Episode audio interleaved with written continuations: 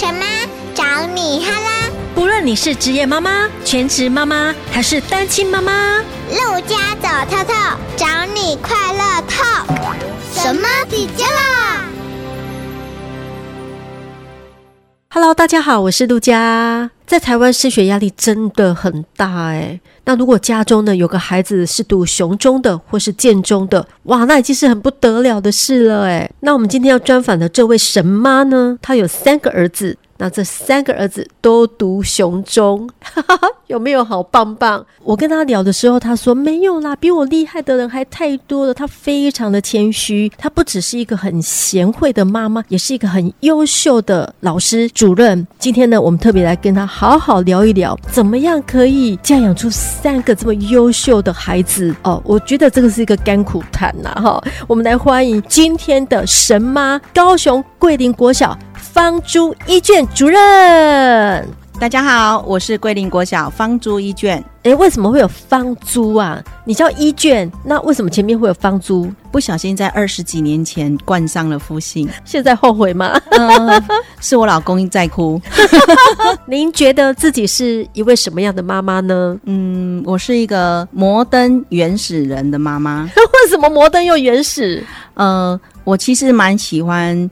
呃，比较创新新颖的事物，也很喜欢一些新的体验跟挑战。但是呢，我的内心又住着一个非常传统的女人的价值在里面。对，那这样的价值其实可能是外界或者是家庭给予的。这么的活泼外向的情况之下，可能也要相夫教子，帮孩子呢培养到什么样的一个成就？没错，而且主任您自己也是非常优秀的哎，你真的获奖无数哎，一百一十。年呐、个人就荣获了教育部颁的三个大奖哎。那我特别要讲这个奖项，全国只有三个人拿到哦。这个是教育部友善校园奖、国民小学杰出学府主管奖，这全国只有三个人而已。你居然拿到这个奖项，哎，不容易哎。这是教育部在鼓励各县市政府，然后所有的单位推展友善校园各领域优秀的人员。嗯、那也非常感谢教育部给我这个机会，让我可以带着我们全校亲师生一起努力的一个。成果，然后获得他们的肯定跟支持。嗯、一般老师只要能够获得一项的奖项啊，学校就觉得不容易了。更何况你个人就三个奖项，所以你在学校的生活也非常的多彩多姿。然后你也是真的非常的用心投入。哎，呃，我真的就是非常热爱工作，尤其是在教育方面，能够给予学生、给予家长更多的新鲜的体验跟多元的一个学习。这些。些奖项真的都要归功于在我们所有学校的团队伙伴们，我们一起规划，带领着家长一起成长。我们一直觉得说，在学校教育方面呢、啊，其实不是光光只有在老师教学的部分，教学要能够成功，学生的学习能够要达到更高的效果，其实要社会、家庭、学校一起来。我们就是尽所能的，然后也利用晚上的时间、假日的时间，然后去争取许多相关。关的经费，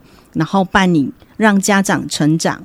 让家庭能够增能，也引进了很多的社会资源，然后能够达成更多的跟社区共享的活动。而且你真的是非常有创意跟活力耶！你还曾经为了迎接小一的新生呐、啊，你扮过空姐，你还叫校长扮成机长哎，就让小一的新生不会怕生，他一来到这个学校就好像出国的感觉。对，那一年刚好就是疫情前哈，其实我们每一年。都会为小一新生想一些创意活动，迎接他们进入到我们这一个新的大家庭。呃，每一年会想一个主题。那我们想说，桂林国小就在机场旁边，当然更应该善用这样的一个主题。然后我们学校的校本课程也是会跟机场的概念做结合。很棒的是，我们刚好有一些实习老师本身手很巧，帮我们用回收的纸箱哦，嗯、一个一个纸箱收集起来，做成一架大飞机。有这些。些很棒的资源到位之后，那我们就开始想怎么样的场景让孩子能够更开心的迎接他的新生活，然后也欢迎我们小一新鲜人的家长们进到这个大家庭，成为我们一起的教育合伙人。我们就邀请了呃校长，还有我们所有的伙伴，能办机长的就办机长，能够办空服员的就办空服员，也圆了自己当空姐的梦。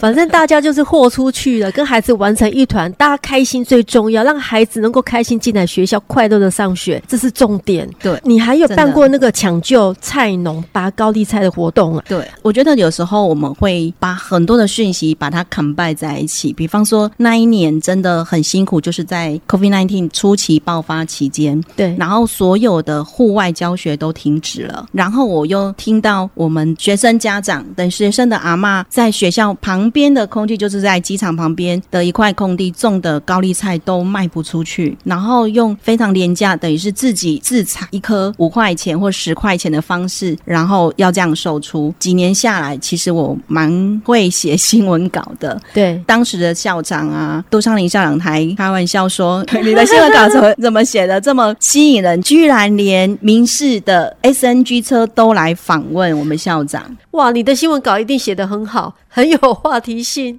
所以就是那一段期间，那一两三个礼拜，其实感谢媒体的帮忙，然后感谢我们学校家长的支持，然后我们班级呢，借由这样的一块地，就是用走路、零碳、减碳的方式进行他们的户外教学，不仅可以达成在疫情期间可以做出有创意的户外教学，还能够去抢救菜农。办教育最高境界就是像你这样，就是您过奖，不但是用心，你还结合了爱心，可以教育我们的。孩子透过这样子的一个危机变成一个转机，有那一次的合作经验，他隔年之后一样也有过剩的危机，也是也有点回馈的心，他也有种了一些番茄啊，或者是一些玉米之类的，然后也会回馈说，哎，小朋友也可以来去采番茄啊。刚好我们那一年也有外国来的英文老师，对，既然有这样的一个不错的活动，每年会给他再多一点创意，所以第一年我们是采菜，第二年呢就是带着孩子说，哎，你采回来的菜。还可以做些什么呢？再进阶，那我们就在志工的帮忙之下，亲自的采摘，然后从我们的食材直接到餐桌，嗯，那我们就办了怎么样教他们做成高丽菜的水饺，就是这样的一个延伸活动。其实学校就会非常的好玩，孩子就会非常的喜欢到学校来。所以还有外国老师加入行列，然后看到我们台湾呃食农教育啊，这也是有点推广食农教育的意义。嗯，然后它也也是一个。祝福啊！因为水饺是金元宝，对对对。主任，您当初的发想就是结合当地农民的食材，做一个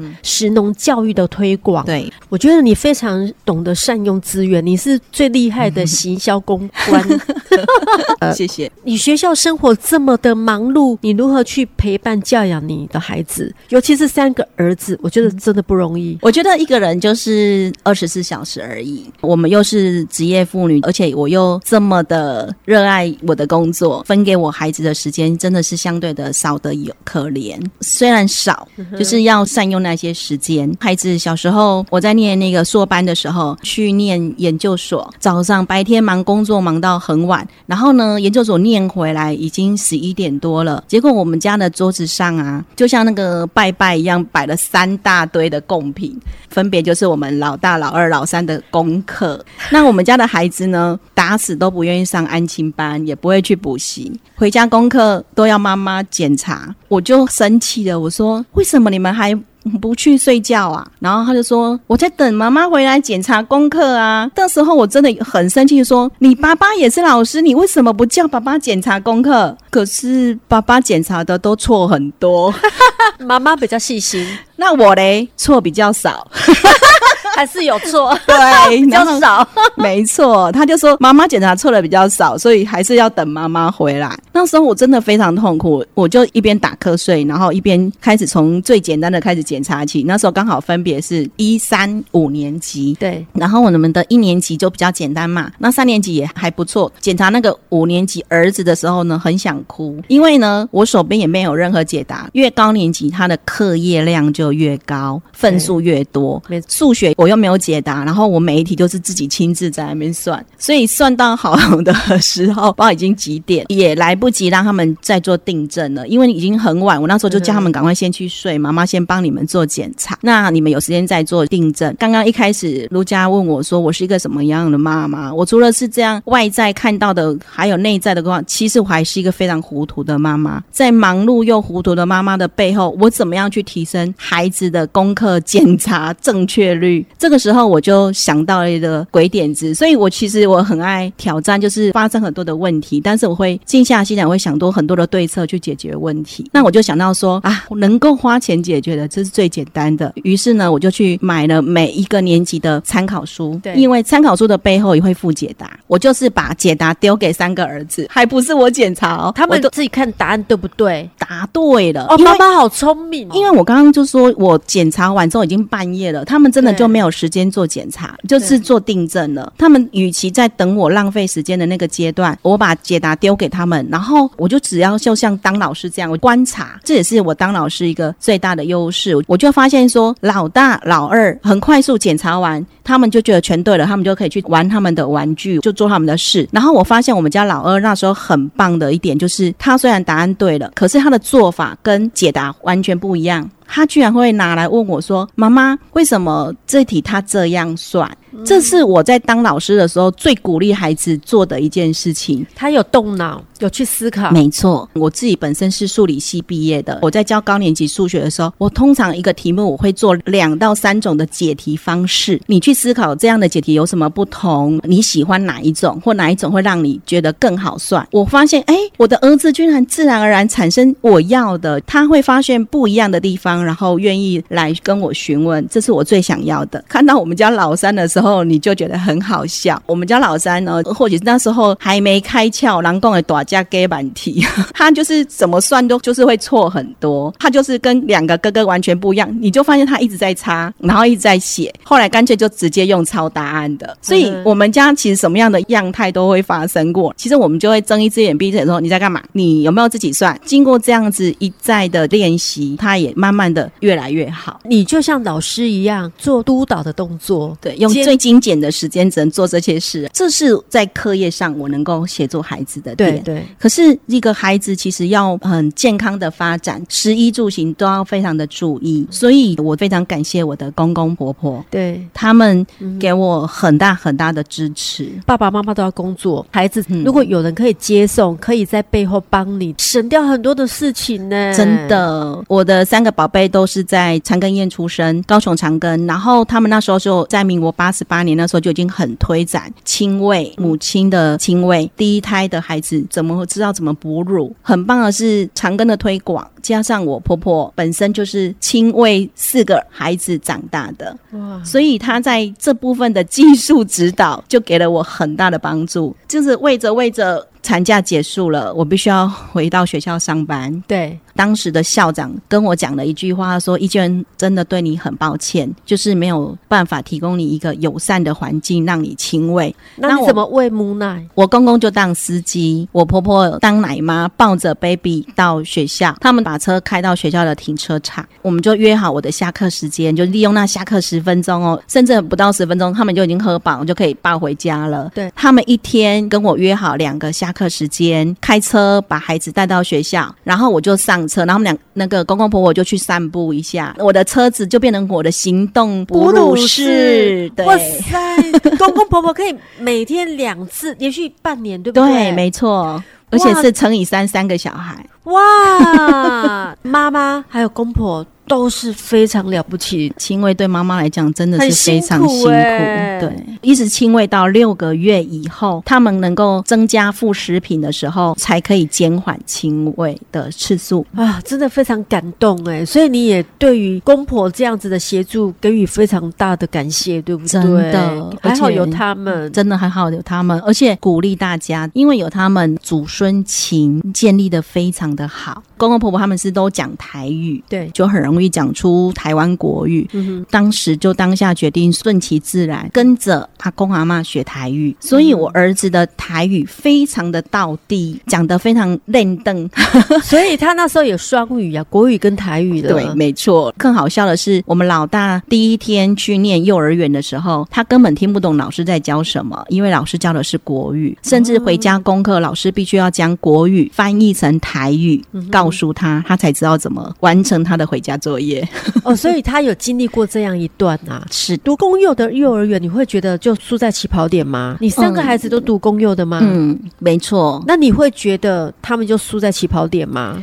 我觉得输跟赢，就是你要看你用什么点去判读它。我夸张一点来说的话，我儿子的确会感觉是输在起跑点的，因为公幼被要求也好，被规范也好，是不能提早教注音符号，所以我儿子进到小一的时候，注音符号完全不行，大概只有六七十分这样。嗯甚至有一天，我发现，哎，怎么儿子没有出去升旗？原来他就是被送去注音符号补救教学了。哇，你本身是个老师，那你知道自己的孩子这样子，你一定会觉得有点受到打击吗？蛮打击的。对呀，因为自己是老师嘛。是是，怎么样去看待这件事情？就是真的，的确真的很打击。然后我也会担心的是，孩子本身你有没有受到打击？后来就是用鼓励的方式，而且我当时也是教一年级，看到我。班上公幼的孩子那双求知欲的眼神，我就知道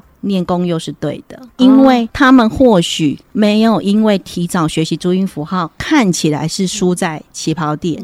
但是老师所教授的课程都是新的，所以他们就是非常的认真专注的学习，对他们而言是新的注音符号。也因为看到了那个点，再来就是告诉我的三个小孩，上课认真，上课要认真。嗯，没错。那你觉得生三个孩子的优缺点是什么呢？你三个孩子性格都不一样啊，嗯，他们自己会有比较心态吗？传统方面就很爱比较嘛，大人会去比较这三个孩子。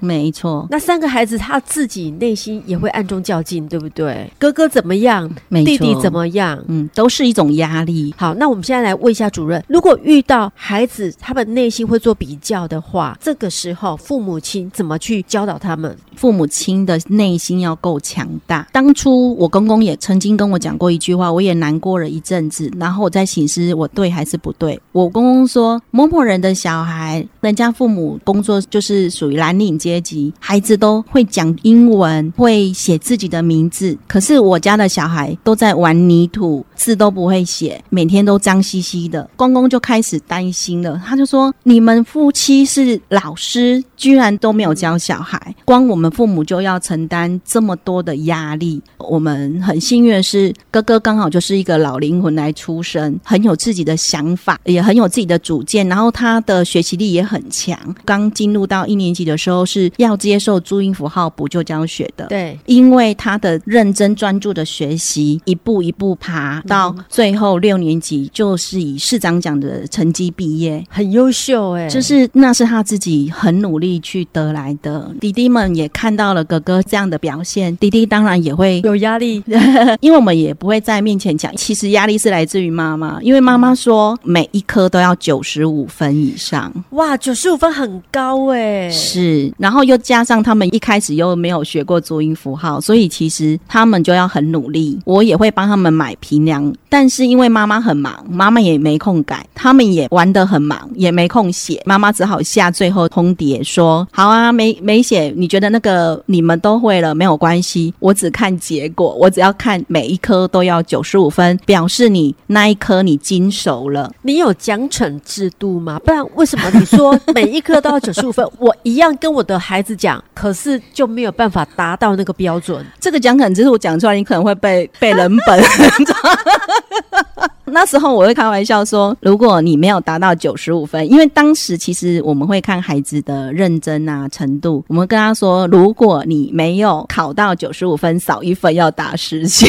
哦，所以是要惩罚的。他们平常物质的部分其实都满足了，就是我们平常都给孩子满满的，他们的需求什么的，我们都全力的去满足他们。我们会给予惩罚，其实在于说，我们看你的态度，因为如果你有认真在准备。面对那个成果应该相去不远啦。如果我们看起来你就是都是在玩，那当然你的奖惩制度就会拿出来，会提醒他说有这样的一个奖惩制度。后来发现孩子其实就只有那时候注音符号前十周跟不上。刚刚我们提到公幼的部分，其实公幼呢，他们在于主题教学、绘本教学、识字量都做得非常好，所以你只有前十周的注音符号输人家。过了那前十周开始上国字的时候，这些孩子他们的语言表达能力、他们的书写能力其实都非常非常的强。对，其实我非常认同主任说的，因为像我女儿是读私幼，在小一的时候，我觉得读私幼的孩子上学期感觉上有一点超前的进度，没错。但是呢，到下学期都一样的，对，因为那些公幼的都已经赶上了，对，到一年级下学期，就大家 实力都差不多了，对，就是把不熟的部分补齐了，不管是公幼也好，私幼也好，他们平常对他们的一些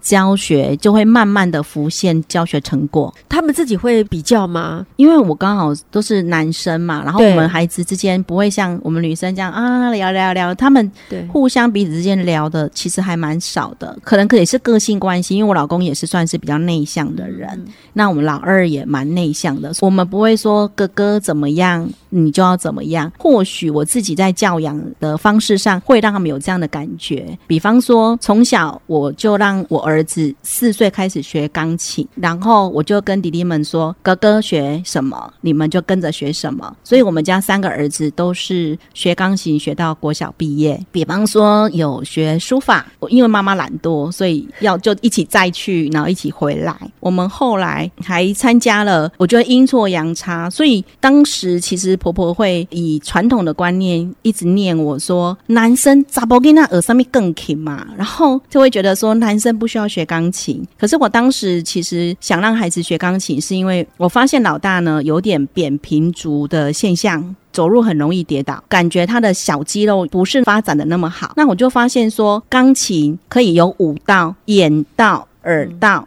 他们的手要弹，心要到，随着节奏去演奏。最重要是后来他们如果曲目比较大，会踩到踏板，所以脚也会到。我就想说，哎，这样的一个乐器才艺的学习，其实可以促进小肌肉的发展也好，或者是脑部的发育。那我就会觉得说，哎，这是很值得投资的。问题是妈妈很忙，那小孩你也知道说，没有陪他坐在旁边陪他练琴，他就不练了，他就跑去看电视，跑去玩了。正常，或者是说那个学钢琴是妈。妈妈也要我学的，又不是我自己想学的，我没有空陪他们，他们学习的效果就没有那么好。有一天呢，我们优秀的才艺老师就说，我们要不要来报一下文化杯比赛？文化杯是属于音乐类的、音乐性的、钢琴性的比赛。后来发现算了算了，看完之后啊，他就说，那我们改报名那个文化杯的歌唱比赛。哦，所以从乐器变成歌唱。老师其实透过才艺的学习过程当中，他发现我儿子的歌声音色非常的美。我们在雅马哈过程中要唱唱跳跳嘛，也到老师家去学个别课，然后后来就发现说，哇，他唱歌很好听。那老师说，算了算了，钢琴吼，他也是很耍耍的人，那干脆就是来比个唱歌，结果一比就得名了，就发现说，哇，原来我儿子也有歌唱的专长，因为他音准很准嘛。后来慢慢的到小学的时候，音乐老师也发现，在那音乐老师的推荐之下呢，我们参加了高雄市立儿童合唱团，那时候是。在盐城国小假日办理，哥哥开始唱歌之后，一唱唱到了香港去了，然后我们全家跟着去香港过圣诞节。这个时候，迪迪看到唱歌的好处。他们大家都自己想要唱，我们家老二又是很不会唱歌的，甚至哥哥会说他是高虾 K 甲熬。如果是台语比较会的人，也就是说他唱歌很难听。但是透过这样的一个合唱团的洗礼，大家都进步了。甚至在结业式的时候，差不多在小六或国一的阶段，他们就分别到国外做一个比赛，或者是参加他们的音乐节做演唱。那也因为有这样国际的一个舞台，让孩子做展演，我的。孩子眼界就真的打开，他那个国际观完全的打开，所以真的也是阴错阳差，然后也因为这样得到一个非常甜美的成果。这也是我一直在帮学校学生办活动的时候，我真的很喜欢能够提供孩子多元的展能舞台。所以就是找到孩子的特质，对，三三个孩子的优点就是那个老大如果很好，他是一个榜样，嗯，下面的老二、老三就会以他为一个学习的目标。我觉得这是一个很好的优点呢。我觉得神妈是你。像我们生一个妈妈就会更辛苦，是对啊，你生三个老大就会带老二、老三，没错，对一个团体生活的概念呐、啊，没错。因为其实我蛮鼓励人家至少要生三个以上，真的是一个小社会。或许小时候吵吵闹闹，或者是更小一点，你需要多一点大人的照顾。但是再大一点，他们自主能力越来越强的时候，其实这个小 team 在家里的小 team，他们都发展的很好，也知道说什么叫尊重，或者是别人的东西不能拿，或者是如果你太过 over，就会被人家 K 哈。在家里不管怎么吵都没有关系，而我发现他们到外面的时候就是非常的熟练，然后也知道怎么样跟别人融入团体、融入群众里面。如果可以的话，真的是可以多生一点。很多人一定会很羡慕你说，哇，你三个孩子都是雄中的哎，那你心里会有什么感受？我听到这个，其实一则以喜，一则以忧，就是说以阶段性的一个成果展现。比方说，我们国中毕业。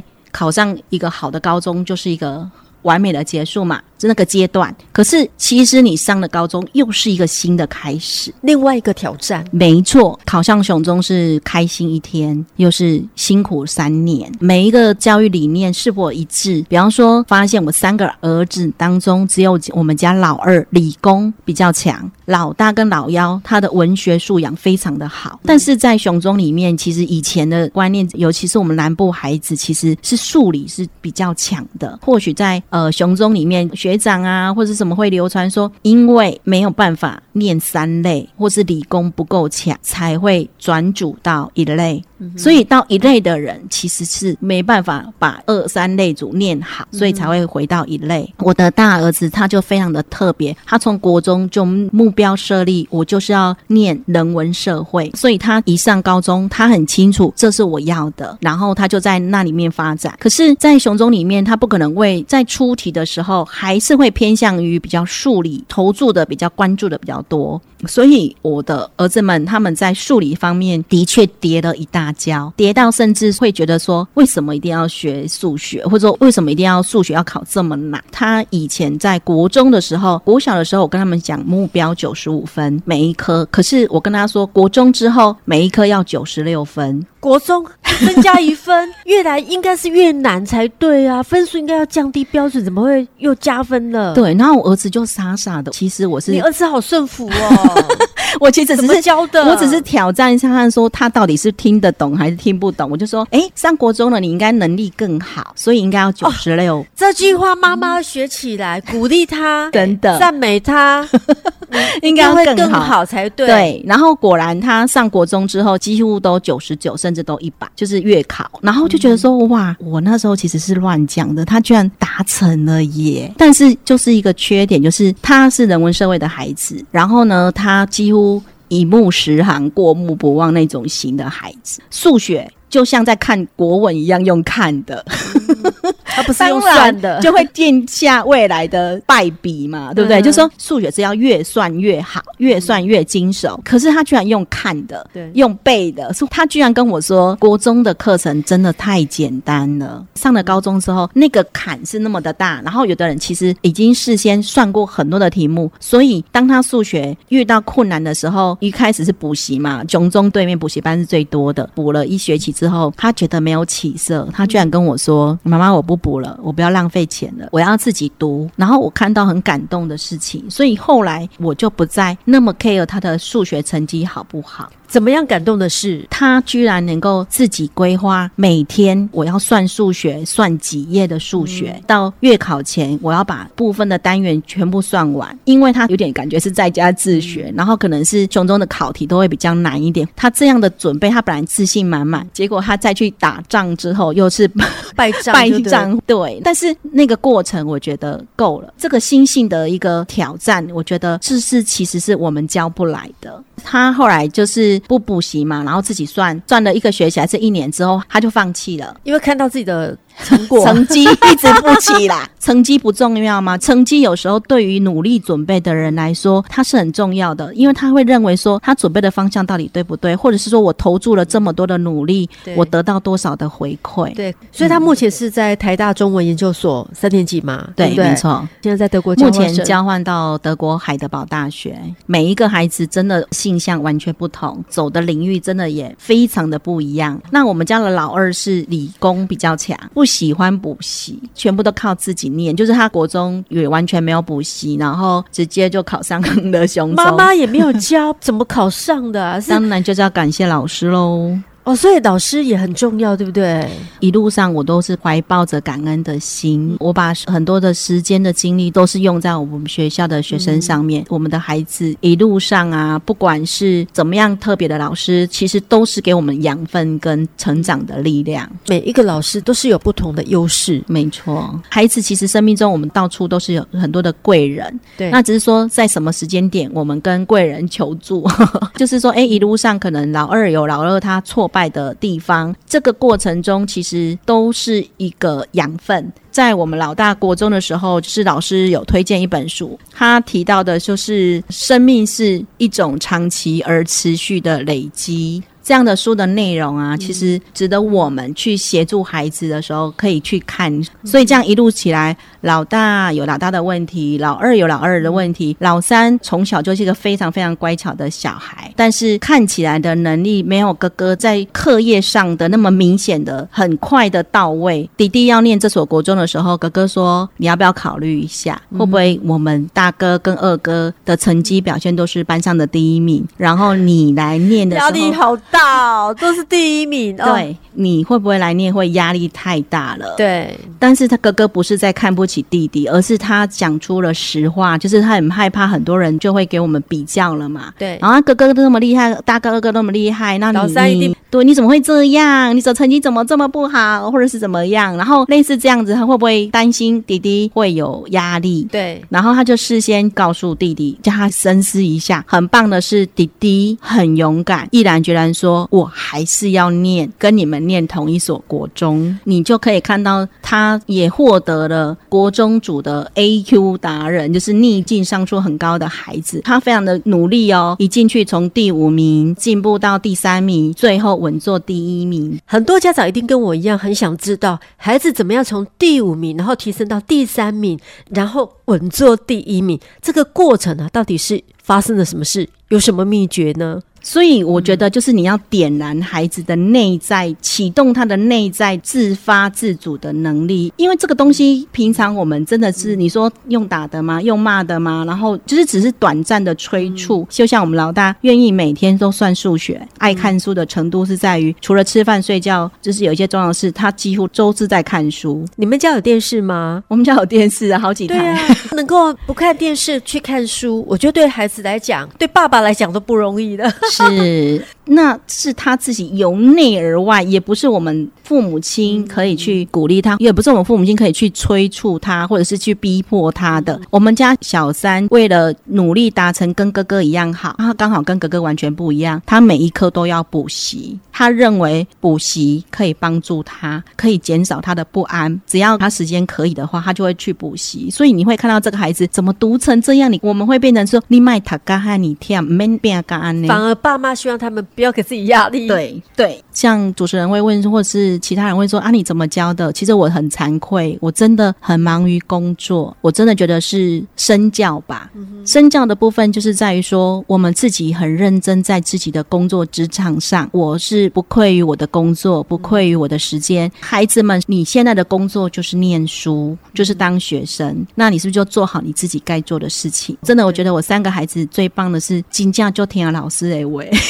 孩子，你会发现说，你的孩子一二年级很听老师的话，嗯、越大好像就不太听了嘛。我发现我的孩子从小到大，他们都是非常尊重老师，就是很听老师的话。其实当老师的小孩真的蛮辛苦的。嗯、或许别人给他们一个既有的框架，就是你是老师的小孩，你就应该要表现好。对。再来就是我自己本身当主任之后，尤其是我之前在小校的时候，几乎正常的下班时间是八九点的时候，已经很晚了哎，甚至把他饿到八九点。这个就是当老师背后不为人知的辛酸面，所以我们要教导孩子要懂得尊重老师。那主任，你要不要给家长们一些鼓励的话？我身边其实蛮多人，他们的小孩可能都是熊中熊女，而且都。读得非常好，一路也上到台清交非常好的大学，甚至我们还有一群我因为在雄中家长读书会认识的忘年之交的这些妈妈们，那我们到现在都还有定期的在聚会。那这些妈妈们其实都超优秀的孩子们，不仅是雄中，都是医学院，甚至已经出来当医生了。其实我会想要鼓励的是，如果我们要做这样的一个比较攀比的话，大家会觉得。读雄中并不是未来票房的，我们讲票房嘛，开玩笑说票房的保证不是。对，一路上会遇到许多的问题，甚至最近的新闻里面有一个台大物理系研究所毕业的帅哥，然后他也离开台积电辞职了，然后去选美圆梦。孩子真的都是一个独立的个体，那或许有些孩子是背负着，或者是在父母亲的期待中长大。我曾经也看到我儿子在雄中读得这么辛苦，然后我就问他们：“你会不会后悔读雄中？”我们家老大给我的答案是：“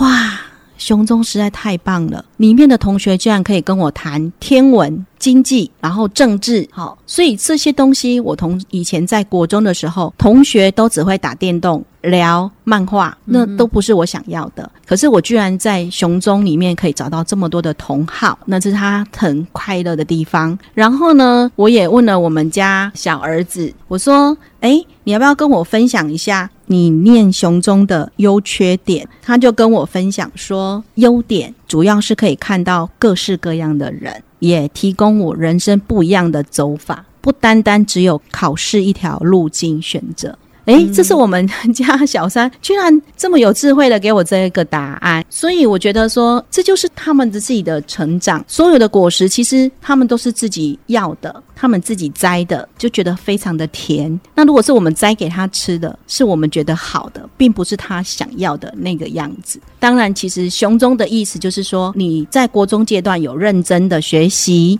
每一科都达到精熟，都可以得到很好的理解。就是这一群人，你们进到雄中来，然后差不多的程度，我们比较好提供这样的课程给你。嗯。其实现在的高中，每一所高中都有它的特质特色。其实孩子只要要紧抓着你要的特色发展，所以当初看到他们到雄中读了那么辛苦，我就说：哎，会不会后悔没有来念社区高中？不一定你念社区高中就可以很轻松的繁星上很好的学校，上你们所要的学校。但是我讲了这句话的时候，我儿子就说：没有做过的事，不要胡思乱想。那一条路我们没有走过，我们也不要随意的去下定论。嗯、的确，因为你也不知道说他如果真的到了社区高中，他又有另外怎么样的发展。我们都不确定，所以就是走好、走满当下的路，朝他们喜欢的兴趣去鼓励。或许他的兴趣跟我们父母的期待是不一样的，但是如何偷偷加一点、偷偷的融入一点我们父母所期待的东西，